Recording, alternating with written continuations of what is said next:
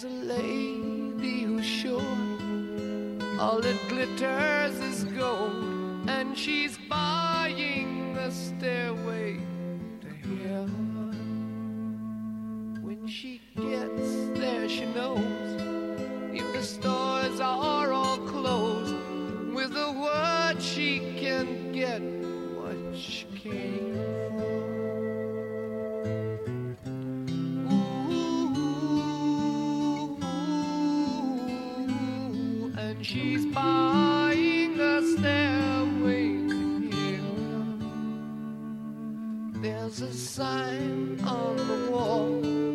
she wants to be sure.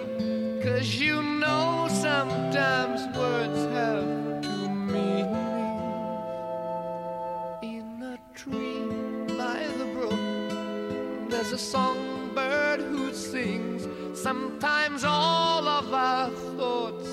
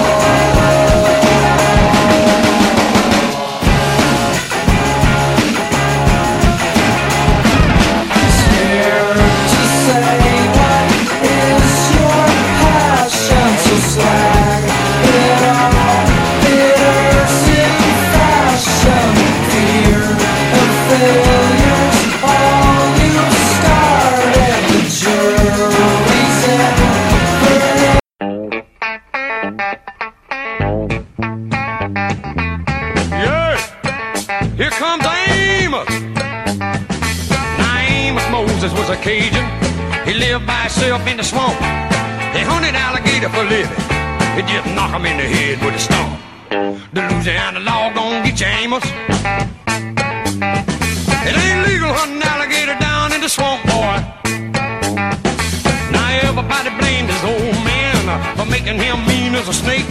When Amos Moses was a boy, his daddy would use him for alligator bait. Tie a rope around his waist and throw him in the swamp. alligator bait in the Louisiana Bayou. About 45 minutes southeast of Thibodaux, Louisiana, lived a man called Doc Millsap and his pretty wife and all. Well, they raised up a son that could eat up his bait and groceries named him after a man of the cloth. Called him Amos Moses. Yeah. now all the folks around South Louisiana said Amos was a hell of a man. He could trap the biggest, the meanest alligator, and just use one hand. That's all he got left, called alligator bitty. left arm gone clean up to the elbow. Well, the sheriff got alligator skin. So he snuck in the swamp, gonna get the boy, but he never come out again. Well, I wonder where the Louisiana Chef went to. well, you can so get lost in the Louisiana bayou. About 45 minutes southeast of Thibodaux, Louisiana.